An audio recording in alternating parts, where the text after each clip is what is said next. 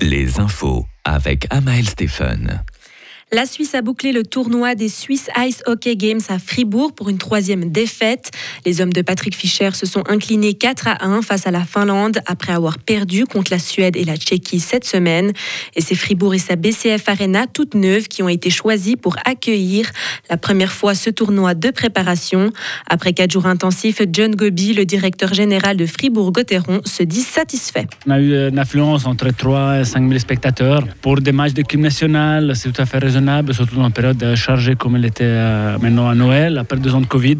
Et puis surtout que c'est une première en Suisse. Pas beaucoup de monde connaît encore ce tournoi. On a ouvert la route, comme on dit. Qu'est-ce que vous pensez qu'on pourrait faire pour attirer euh, plus de personnes? Déjà commencer à communiquer en, avant et puis euh, parler encore plus de ce tournoi par la suite, puis bloquer les dates. Et voilà, mettons en avant le haut niveau des matchs. Je pense que comme hier, Suède contre Finlande, l'après-midi, c'est un match de niveau exceptionnel. un des matchs jamais vu ici à la BCF Arena. En ce moment, à Saint-Léonard, la Tchéquie affronte la Suède. Et côté football, la finale de la Coupe du Monde a débuté il y a une heure. Au terme de la première mi-temps, l'Argentine mène 2-0. Toujours en sport, près de 4000 nageurs se sont jetés à l'eau ce week-end à l'occasion de la traditionnelle Coupe de Noël dans la rade de Genève.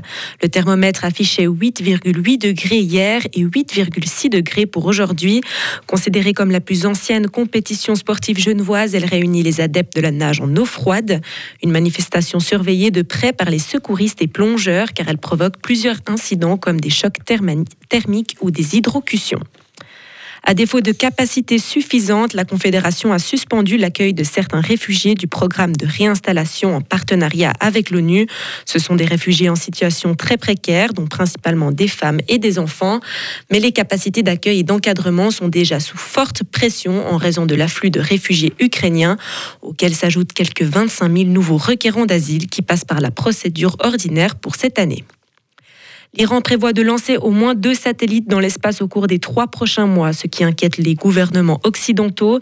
Ils craignent que les systèmes de lancement de satellites intègrent des technologies capables de livrer une arme nucléaire, ce que l'Iran a toujours nié vouloir construire. En novembre, l'agence spatiale iranienne avait dit avoir testé avec succès une fusée capable de transporter des satellites dans l'espace, un appareil construit par les Russes sous la supervision de l'Iran. Et pour terminer, un représentant russe a reçu un colis piégé en Centrafrique. Cela s'est passé vendredi à Bangui, la capitale. Le représentant a été blessé par l'explosion. Le chef par l'explosion, le chef du groupe paramilitaire russe a accusé la France avant que Paris ne démente ses accusations. Le gouvernement centrafricain condamne cet acte qu'il qualifie d'attaque terroriste contre la présence russe dans leur pays.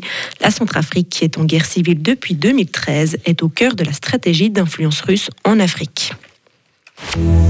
Retrouvez toute l'info sur frappe et frappe.ch.